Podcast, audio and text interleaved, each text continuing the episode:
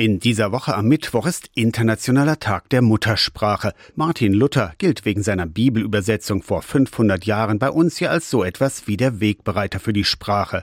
Heutzutage würde er seine eigene Übersetzung aber in die Ecke stellen.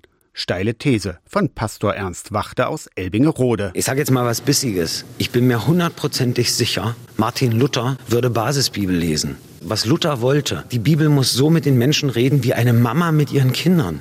Wie Hans und Grete auf der Straße miteinander schwätzen, so soll die Bibel mit uns reden. Dann brauche ich eine Übersetzung, die wirklich verständlich ist. Die Lutherbibel ist poetisch, aber auch anspruchsvoll. Die Sprache der Basisbibel modern geschrieben in kurzen, verständlichen Sätzen.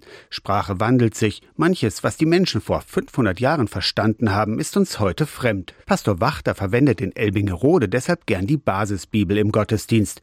Die Menschen sollen schließlich verstehen, worum es geht. Natürlich muss ich als Pastor, wenn ich darüber predige, vorher in den Text gucken, in den griechischen oder in den hebräischen Text und muss wissen, was da wirklich steht. Aber dass ich die Gemeinde nicht damit überfrachte, ich könnte nur Lutherbibel lesen. Ich fände das groß. Ich verstehe da jedes Wort, das rührt mich alles an. Aber es geht nicht um mich.